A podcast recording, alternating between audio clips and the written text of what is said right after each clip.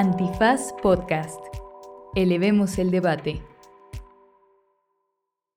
No se dice provincia, tercera temporada. Acciones locales por los derechos humanos en México. Una colaboración de Antifaz y Acento. Hola, bienvenidas y bienvenidos a un episodio más de No se dice provincia. Primero agradecer a todas las personas que nos han escuchado a lo largo de esta tercera temporada, que es una colaboración, como ya saben, con acento Acción Local, que es un gran proyecto que en esta temporada nos ha acercado a platicar con colectivos, movimientos, grupos, asociaciones civiles que trabajan en la defensa de los derechos humanos. Ha sido muy emocionante transformar la conversación de los derechos humanos en cosas tan tangibles, ponerle cara a las luchas. Pensaba sobre esta temporada Em, y bueno, en realidad a lo largo de No se dice provincia es que hemos invitado a las personas de los estados a que vengan a grabar en la Ciudad de México, lo cual no es del todo, ¿no? Eh, combate al centralismo, sino quizás un poquito lo contrario, pero eh, bueno, nada, también es, es interesante eh, ver ese paso de las personas acá hablando de los temas, de lo que sucede en sus estados, que para nosotros al final del día es lo importante, ¿no? De descentralizar esa conversación y que las personas que están en el día a día viviendo los problemas, eh, luchando para mejorarlos, pues tengan, em, les podamos escuchar. Yo estoy súper contenta, muy orgullosa de recibir en la cabina a dos mujeres eh, que vienen a hablarnos de este tema desde sus movimientos y sus organizaciones. Tenemos a Ale Méndez del Centro Fray Julián Garcés, una organización que está basada en Tlaxcala. Eh, esta organización acompaña a grupos comunitarios para fortalecer procesos organizativos y sobre todo de incidencia a través de temas científicos, de, de trabajo comunitario y bueno, ella nos va a platicar sobre la devastación socioambiental de la cuenca del Alto Atoyac. Ale, bienvenida. Muchas gracias. Buenas tardes a todo el auditorio y gracias por la invitación. Muchísimas gracias. Y también el día de hoy tenemos a Selene Escorza de Al Rescate del Río, un colectivo comunitario que realiza un trabajo de concientización y acción comunitaria para la protección y rehabilitación del humedal del río Salado en Tequixquiac, Estado de México. Bienvenida, Selene. Muchas gracias a nombre de todo el colectivo. Oigan, bueno, pues ahorita le, eh, les voy a pasar la palabra, las van a escuchar. Eh, nosotros el equipo, platicamos previamente con ellas a grabar el episodio y a mí me, me impresionó y, creo que esto sucede también con, con, las luchas a lo largo de los años. Ahorita nos platicarán las dos cuánto tiempo tienen trabajando en este tema, pero cómo se vuelven expertas científicas, ya eh, eh, saben más de los temas que muchas otras personas que quizá han dedicado su vida a los temas, pero porque los viven, ¿no? Día a día. Entonces, eh, quizá de, de, primera impresión pueden decir, bueno, un colectivo y una organización a lo mejor no tienen muchas diferencias, pero creo que va a ser bien lindo escuchar también todas las similitudes que tienen. Y entonces, bueno, quisiera primero empezar que nos cuenten sobre ustedes, ¿no? Cómo llegaron a este tema, cómo llegaron a la defensa del agua y conocerlas un poquito más antes de hablar de la gran problemática que existe con el agua hoy en día en México. Bueno, pues mi historia comienza eh, pues desde que era niña. En mi familia las mujeres siempre han sido muy participativas. Desde mi abuela, mis dos abuelas y mis tías, eh, Victoria Escorza y Eulalia Escorza, perdón, em, ellas eh, siempre se vieron muy vinculadas con la comunidad en temas de, pues, poner bonita la cuadra, ¿no? Y entonces trabajábamos los fines de semana haciendo faenas, faenas para recoger basura, limpiar canaletas, etcétera. Entonces yo, mis primeros recuerdos de colectividad quizá vienen desde los 10 años que empecé a trabajar con ellas. Eh, y creo que eso me abrió mucho el panorama hacia ese tipo de cosas, ¿no? Yo soy ingeniera ambiental, y yo creo que culpo a mis tías por esa decisión. Mm. Eh, pues en la carrera también eh, me especialicé justamente en el tema de saneamiento de aguas residuales y muchos años trabajé eh, para empresas que construían plantas de tratamiento de aguas residuales. Y entonces, pues ahí me di cuenta de la problemática tan grande que existía, porque pues se hacen inversiones millonarias para sanear cuencas, ríos, lagos, lagunas, pero el tema es que para el mantenimiento, que es lo que le da continuidad a estas inversiones, eh, se caían abajo porque los proyectos se le daban a los municipios o a los estados para la operación. Y entonces, pues los municipios no tienen la infraestructura para tener este mantenimiento. Por lo tanto, estos proyectos terminaban abandonados. Y fue ahí cuando volteé a ver mi municipio. Conocí a un amigo que se llama Emanuel, del pueblo de Tlapanaloya de Tequisquiac, y justo ahí empezó nuestra labor de, oye hermano, aquí tenemos el gran problema, tenemos un pequeño arroyo que todavía no ha sido tan violentado, entonces si pensamos en el saneamiento, pensemos en recuperar este arroyo.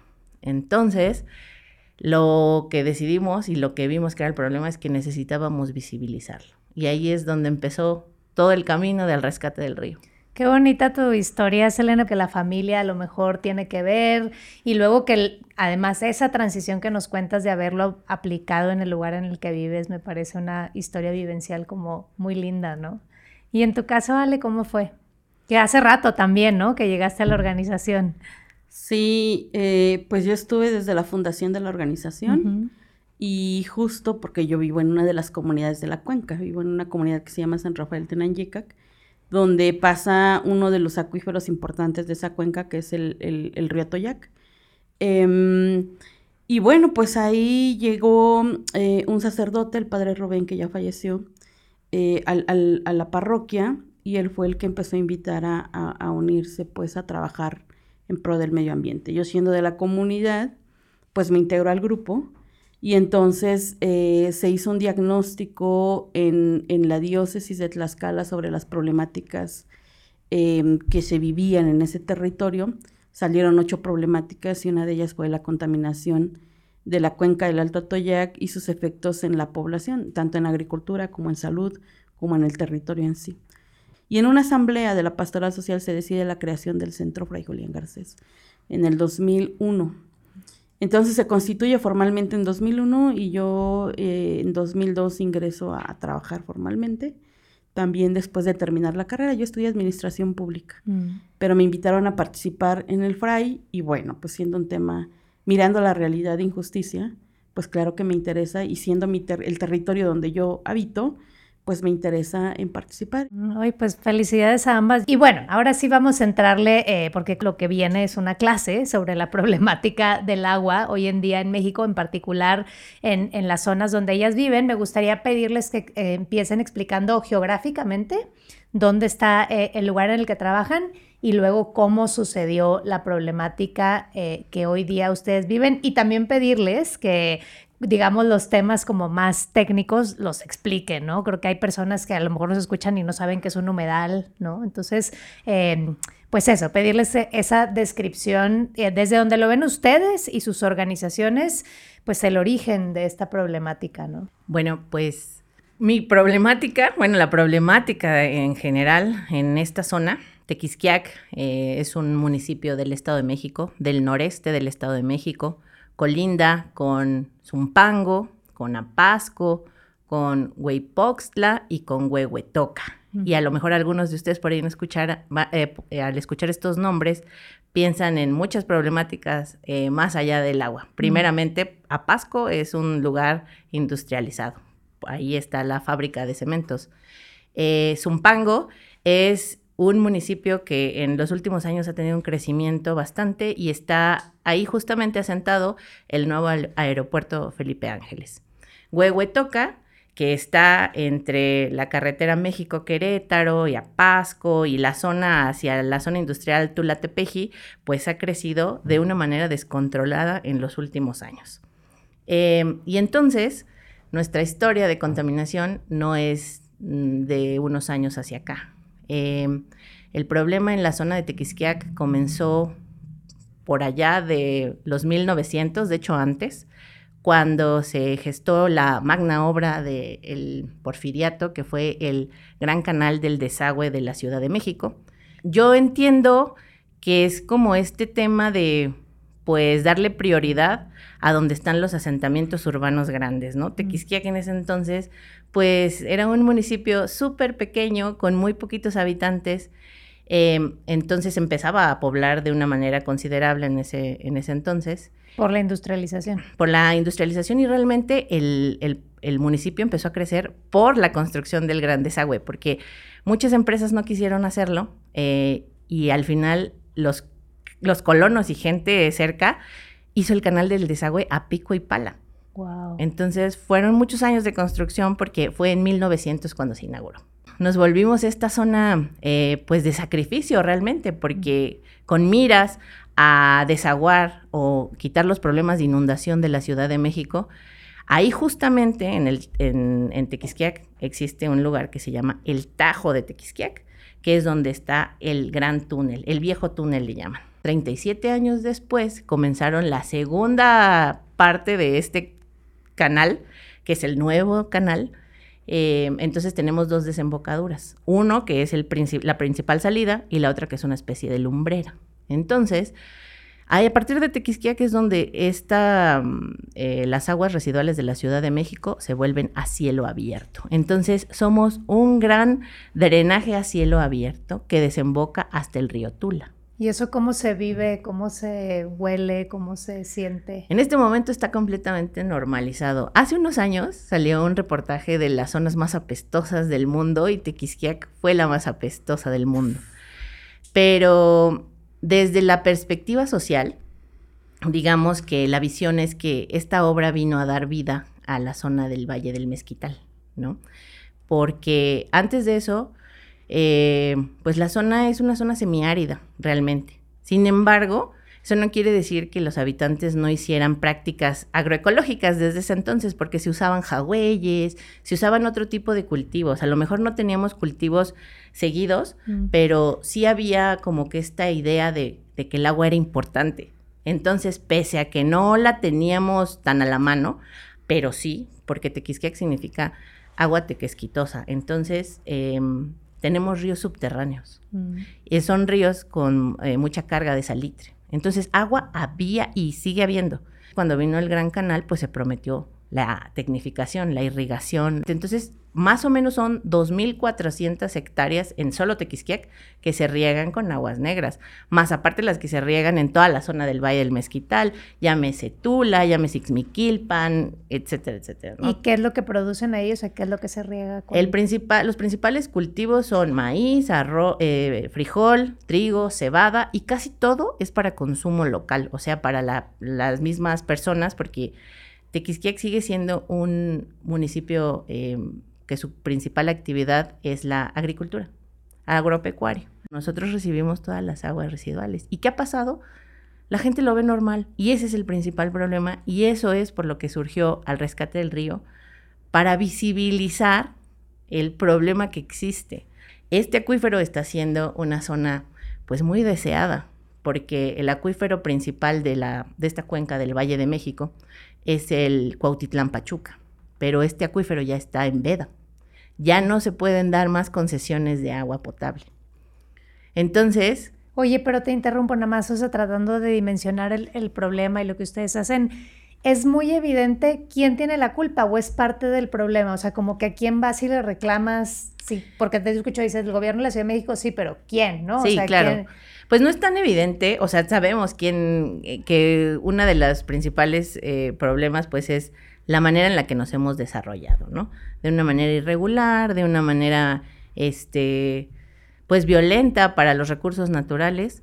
Eh, y pues sí, las autoridades sí tienen parte de riesgo porque no han desarrollado políticas públicas para proteger y sobre todo para resarcir los daños. Más de 100 años de contaminación en esta zona eh, y nadie dice nada. Híjole, eh, pues creo que aquí es también Ale donde se empieza y Selene a entretejer también las historias de, de, sus luchas, ¿no? Un poquito Ale, tú también cuéntanos como desde la zona geográfica y luego la problemática y creo que ahí terminarán de surgir más, más similitudes, ¿no? Bueno, la cuenca del Alto Toyac está situada entre los estados de Tlaxcala y Puebla. Estamos eh, dentro de uno de los humedales existentes en el país, que fue desdibujado luego dentro, dentro de, de, de, las estadísticas de los humedales o dentro de los registros. Explícanos qué es un humedal, para quien no sepa. Pues un humedal es donde se concentra una cantidad de agua en un territorio, ¿no? La cuenca del Alto Toyac la componen cuatro, cuatro microcuencas. Una es el río Toyac, que nace en el Iztaccíhuatl, eh, baja por Tlahuapan, bueno, se inserta en el sur del estado de Tlaxcala y regresa hacia Puebla para desembocar en lo que se conoce como el agua de Valsequillo. El otro es el río Zaguapan, que nace en Tlaxco, en el norte de Tlaxcala, en la sierra del norte de Tlaxcala, atraviesa casi toda la ciudad, eh, se junta con el Atoyac hacia el sur del estado de Tlaxcala y va a desembocar también a la, a la presa Manuela Vila Camacho y el río Alceseca, eh, que junto con la presa pues son los acuíferos importantes. ¿Qué ocurrió ahí? En los años 60 con la llegada de eh, sobre todo dos industrias fuertes son las que llegaron a modificar todo el territorio. Una empresa es Volkswagen y la otra es el complejo petroquímico Independencia. Y a partir de ahí toda la industrialización en el territorio. O sea, actualmente hay más de 20.000 unidades económicas asentadas en el territorio. Tenemos entonces más de 20.000 unidades que están desechando sustancias tóxicas, están desechando compuestos orgánicos volátiles como benceno, tolueno, cloruro de metilo. Eh, cloruro de metilo, ¿se acuerdan ustedes el tren que allá en Estados Unidos se descarriló y fue un escándalo? Bueno, pues aquí se está respirando permanentemente. Y varias de estas sustancias no están dentro de las normas establecidas para medir calidad en los cuerpos de agua, pero están afectando a la salud de la población. Está demostrado, por ejemplo, que el benceno es cancerígeno.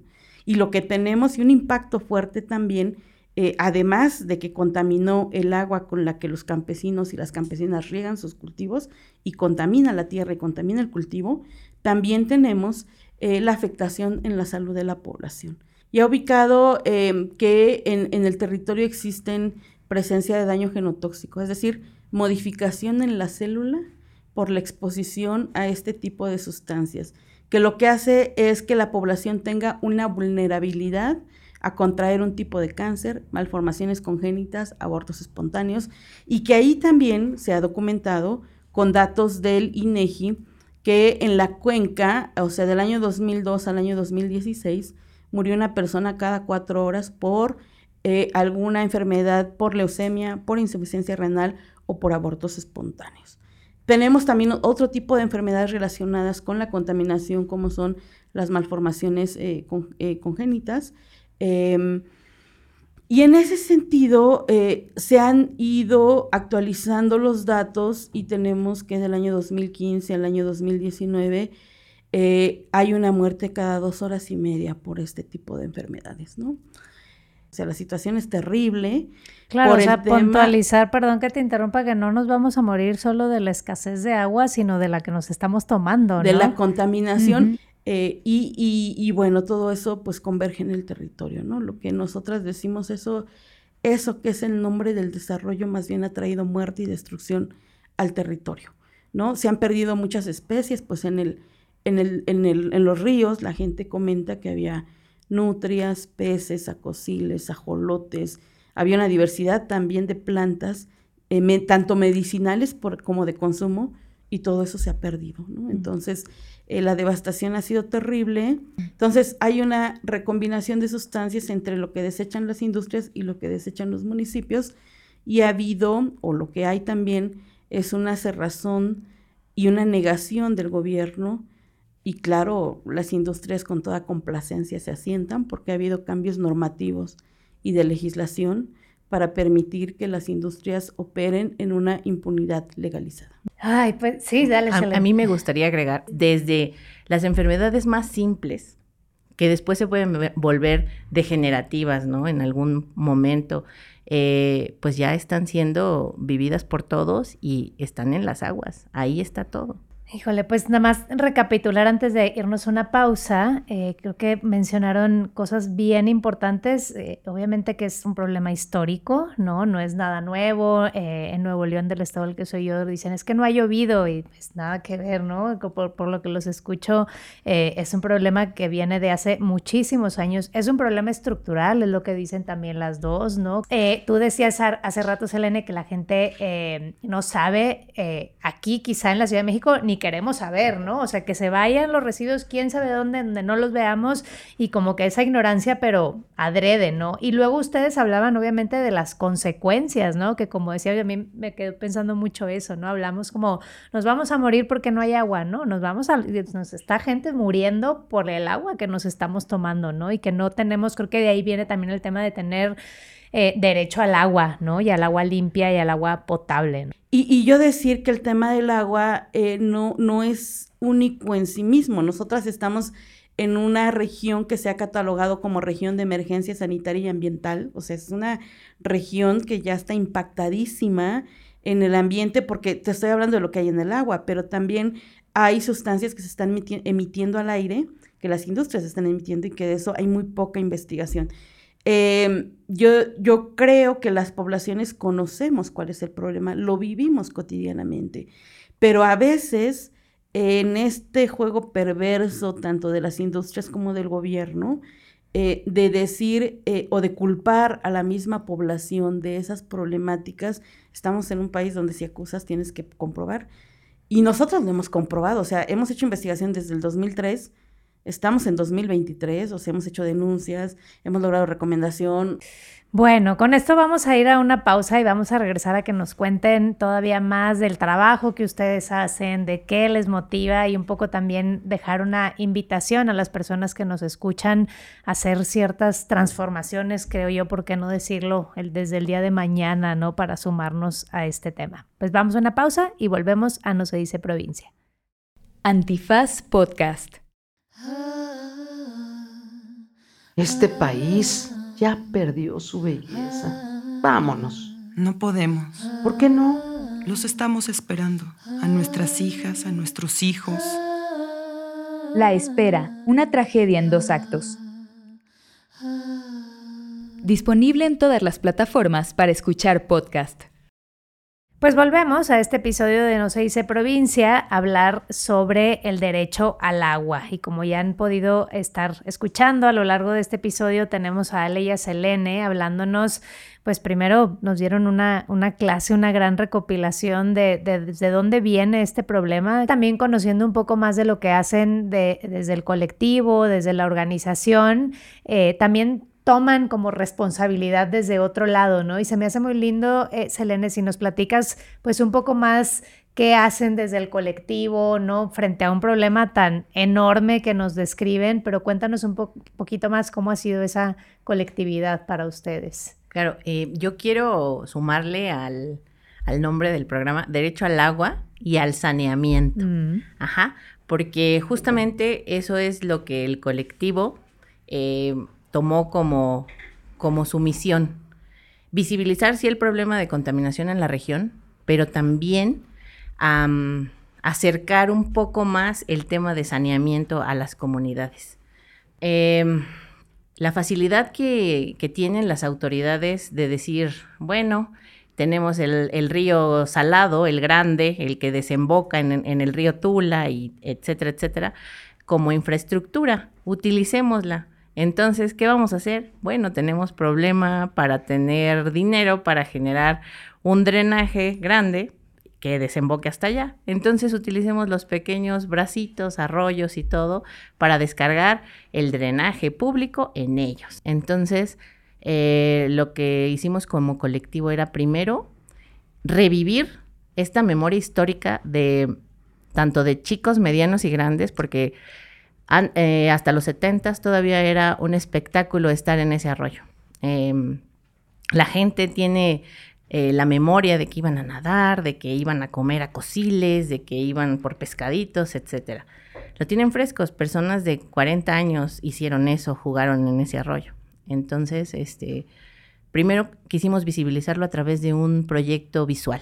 Hicimos un documental para poder eh, pues darlo a conocer a la población, ¿no? Recuerda, recuerda que esto era lindo porque ahora ya no lo ves, porque ya no es bonito. Eh, y de esa manera eh, lograr cautivar un poquito a la población y que hiciera conciencia de, bueno, ¿y por qué permitimos que esto sucediera, no? O sea, nosotros vivimos aquí, ¿en qué momento lo dejamos de ver? Como colectivo lo que hicimos es, eh, sumamos todas nuestras profesiones, porque he de decir que la mayoría de los miembros del, colectivo tienen alguna profesión directamente relacionada con la naturaleza, desde biólogos, yo que soy ingeniero ambiental, un ingeniero civil y algunas otras personas que a lo mejor no son profesionistas, pero se han dedicado mucho tiempo a este tipo de cosas, ¿no? Entonces ya traíamos un background importante profesional y con el eh, apoyo de acento lo que hicimos fue desarrollar un proyecto ejecutivo de ingeniería completa, desde planos, este, eh, costos, y lo presentamos al, municipio de Texquiac. En julio del año pasado, eh, la obra se empezó a realizar.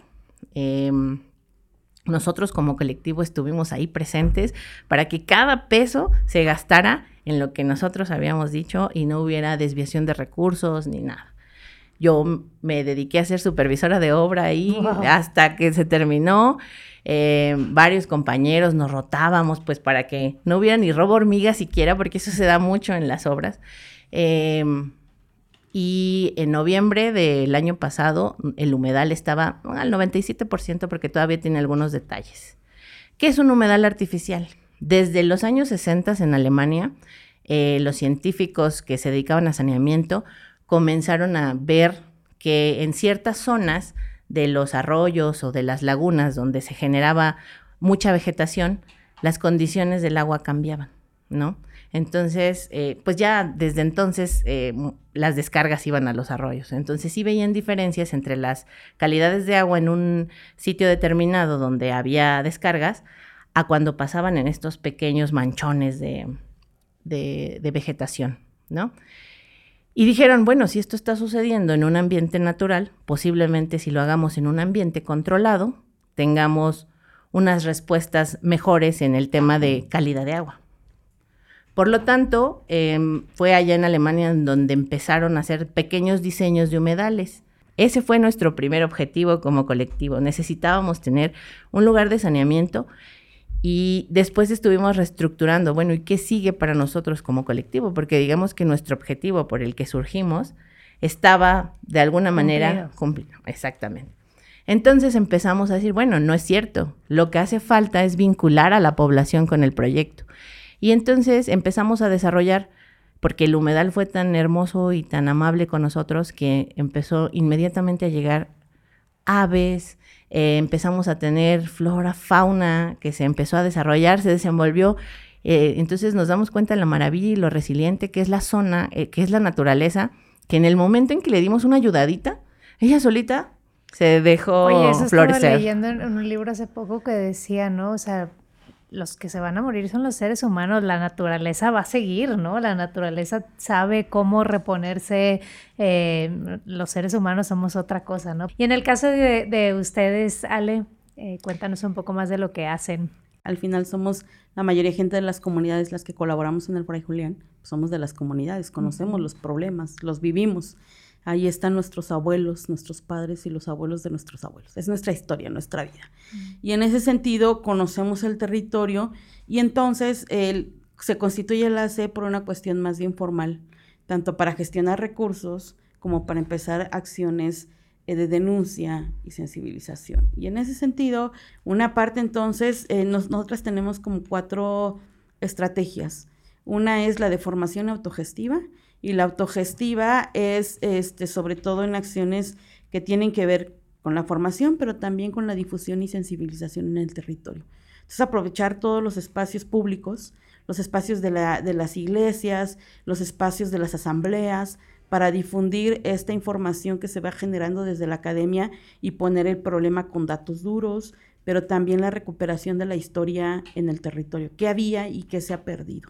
Eh, y entonces recuperar esa memoria histórica y plasmarlo en materiales que puedan difundir esa información. Entonces hacemos foros, talleres, este, periódicos murales, eh, eh, encuentros en, en, las asambleas con infografías, con lonas, todo aquello que nos permita difundir trípticos, eh, todo lo que nos permita libretas. Bueno, hemos hecho playeras de todo, ¿no? Que nos Aquí hay una muy bonita, vamos a poner una foto porque no, no nos pueden ver, pero pondremos una foto. Eh, y, otra parte importante también dentro de las acciones autogestivas son las ecotecnias. Hemos hecho, ahorita que todavía del humedal, pues allá más bien le llamamos subtranes, que son sistemas de tratamiento de agua doméstica, que son por filtros también, ¿no? Por un lado, el agua, el agua gris, digamos, o sea, el agua que se ocupa en, en, en lavarropa, trastes, se va a una fosa y el agua de las heces fecales se va a otra fosa. No, esa es la otra cosa que, que se han hecho como parte de las acciones, acciones autogestivas, reforestación, o sea, campañas de reforestación en los territorios. Entonces, eso, eso es lo que hacemos Por otro lado, necesitamos hacer denuncias, ¿no? O sea, hemos hecho denuncias ante el Tribunal Latinoamericano del Agua en 2006 y en 2018. En los dos momentos dio la razón a las poblaciones, reconoció que era una eh, inacción gubernamental em, que estaba permitiendo la contaminación y sus efectos en la salud. Participamos en el Tribunal Latinoamericano del Agua y metimos una queja en la CNDH en 2011 a raíz de la muerte de la hija de una de las compañeras de la coordinadora Zulma. Ella fallece de una leucemia superagresiva, eh, dos años y fallece, ¿no? Bueno, la muerte de Zulma sirvió para meter la queja y tardamos seis años en lograr la recomendación. Seis años porque el problema de contaminación está súper documentado, hasta por las instituciones gubernamentales. La salud siempre se dice, no, es multifactorial. La posición del gobierno, desde que empezamos hasta ahora, es que porque los papás y las mamás no cuidan a los niños, no los alimentan bien, porque este se casan entre primos, ¿no? Entre, entre, familia. Ese es el argumento de decir que por eso hay casos de leucemia, de insuficiencia renal, de púrpura, y la población sabe que no. O sea, la población sabemos que después de que llegaron los corredores, ese tipo de enfermedades empezaron a aparecer y empezaron a matar a la población. De manera empírica se sabe. Y esa es otra acción que hacemos, este, pues la denuncia, o sea, después de que logramos la recomendación, eh, hicimos talleres en las comunidades para decir y para las comunidades que es un plan integral de saneamiento, porque para las autoridades es esto que ya decía Selene, ¿no? O sea, plantas de tratamiento, que además se gastan millones de pesos, y ahí en la cuenca lo, tenemos claro, menos del, del 50% de las plantas construidas funcionan, en cero en cero cantidad. Nosotras entonces elaboramos una propuesta comunitaria que tiene seis puntos, que efectivamente tiene que ver con el saneamiento de las aguas, con la calidad del agua que llega a los hogares, pero también con la agricultura, con el derecho a sostener nuestra agricultura ancestral tradicional, que haya una política también de atención a la población que está enfermando, pero también todo un diagnóstico y tamizaje para detectar problemas renales o problemas eh, de daño genotóxico que permitan prevenir las enfermedades. Esa es otra línea de la propuesta comunitaria. Una más tiene que ver con la reparación del daño. Y la gente o las comunidades entendemos la reparación del daño como que el gobierno asuma que ha sido su omisión y su negligencia la que ha permitido la devastación en el territorio y la muerte de las personas y por lo tanto tiene que pedir una disculpa pública. Y entonces en nuestra propuesta, que fue por medio de las comunidades que nos platicamos por dónde tiene que ir un plan, y es este que ya, ya, ya comenté, este, también lo que dijimos es eh, con los científicos y científicas la viabilidad técnica, con este equipo que nos viene acompañando. Y entonces, pues es la, la propuesta que dijimos, bueno, vas a hacer un plan integral de saneamiento, nosotras ponemos sobre la mesa esta propuesta y por aquí queremos que vaya el plan. Y entonces, pues todo eso hemos estado dialogando con gobiernos, pero no, no ha ocurrido. O sea... Yo creo que luego también estos discursos públicos, como tú decías, sale que es culpa de nosotros, ¿no? ¿Por qué no hacemos esto? ¿Por qué hacemos esto? Cuando en realidad el problema trasciende a ello, ¿no? Y, y de verdad que yo no tengo...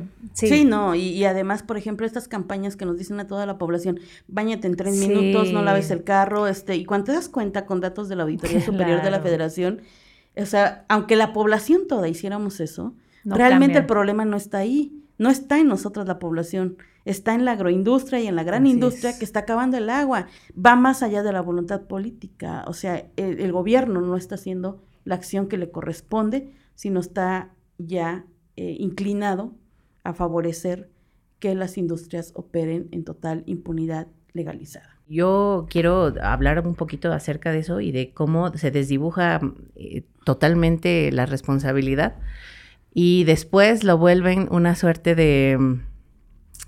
Eh, bueno, quiero hablar acerca del, del, acuífero del Valle del Mezquital, en donde dicen, bueno, necesitamos porque el aeropuerto de la ciudad del Felipe Ángeles necesita agua.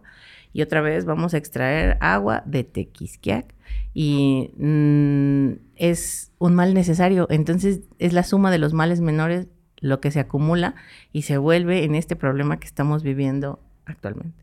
Y, y luego tenemos, por ejemplo, en el caso de Tlaxcala, o sea, han han bajado los mantos freáticos, han deforestado, o sea, el territorio ahora está en 16% su, su reforestación, ya no alcanza también a generar otra vez el ciclo del agua. Y entonces tenemos una ley actual que se, que se presentó al Congreso que pretende la privatización del agua. O sea, el, el tema del agua también, pues es un líquido, es el oro que viene hacia adelante, ¿no? O sea, no que viene hacia adelante, sino lo que está ocurriendo en el país, que es esta privatización del agua, para la mercantilización del agua y para favorecer a la industria. Y eso, pues tenemos leyes, ya en Querétaro metieron una, y en Tlaxcala está la iniciativa, ¿no? Entonces sí necesitamos estar como ciudadanía activa, alerta. Eh, nosotras junto con el equipo de científicos y científicas metimos eh, un documento de por qué decimos que esa ley es privatizadora, porque es anticonstitucional, porque viola derechos humanos, porque es anticonvencional. Este, y ahora esta nueva ley que se está, que se propuso en el Congreso del Estado de Tlaxcala, pues, pues lo, que, lo que está de fondo es, por un lado, desconocer la gestión histórica milenaria en el territorio. Lo que está planteando la ley es desaparecer esa gestión del agua para meter sistemas operadores. ¿Quiénes son los sistemas operadores? Las industrias los, las empresas. Sí, empresas. Y entonces van a poner medidores y quien pueda pagar va a tener agua y quien no pueda pagar no va a tener agua. Y con la industrialización crecen también los corredores industriales de la trata de mujeres y niñas, porque quienes se ocupan en las industrias son hombres eh, y entonces hay que ponerle mujeres como mercancías también que puedan consumir y entonces crece todo. O sea, todo está integrado. Entonces, nada, pues nosotras decimos que tenemos que seguir luchando por eh, una cuestión de eh, no dejar morir los territorios que además tienen mucha historia, pues ahí vivimos, de ahí somos, no tenemos por qué salirnos las poblaciones y más bien enraizar y enfatizar lo que históricamente hemos venido trabajando. Hay un lema que decimos y que tenemos en el territorio, no hay justicia social sin justicia ambiental. Mm, Totalmente pues, de acuerdo. Oigan, nada más que muchísima admiración y agradecimiento por el trabajo que, que hacen. Creo que lo que el día de hoy vienen a compartirnos es como muy conmovedor y sé que también debe ser como difícil en lo personal para ustedes. Me imagino que hay momentos de, de mucha frustración y tristeza, pero para cerrar el episodio, en, en los anteriores hemos pedido como un llamado a la acción, ¿no? Pero creo que ustedes han sido súper claras como en la raíz del problema, en las consecuencias. Yo creo que quienes nos escuchan, a mí me pasó mientras los escuchaba, creo que es como muy evidente lo que tenemos que hacer, dónde tenemos que seguir y sobre todo empezar, empezar reflexionando sobre la, digamos, la raíz del problema que como ustedes dicen es tan profunda y, tan amenazante, ¿no? En todo el país.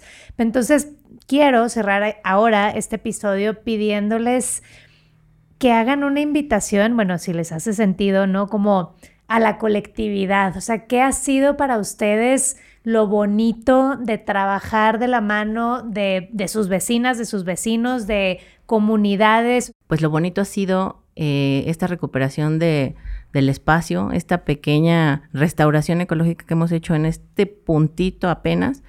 eh, y ver e invitar a adultos mayores, a niños, a gente que a lo mejor no le habría interesado el proyecto del saneamiento como tal, a ver eh, observaciones de aves.